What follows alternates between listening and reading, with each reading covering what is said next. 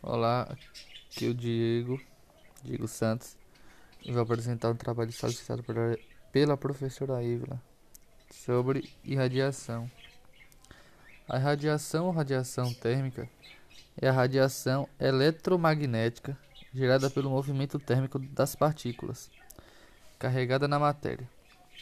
Toda matéria com uma temperatura maior que o zero absoluto emite radiação térmica.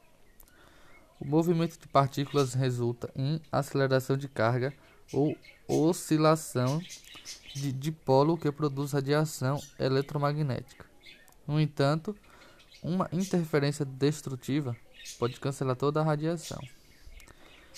Aquecer numa lareira e radiação nas lâmpadas, aquecimento dos alimentos no micro-ondas ou paredes de uma garrafa térmica.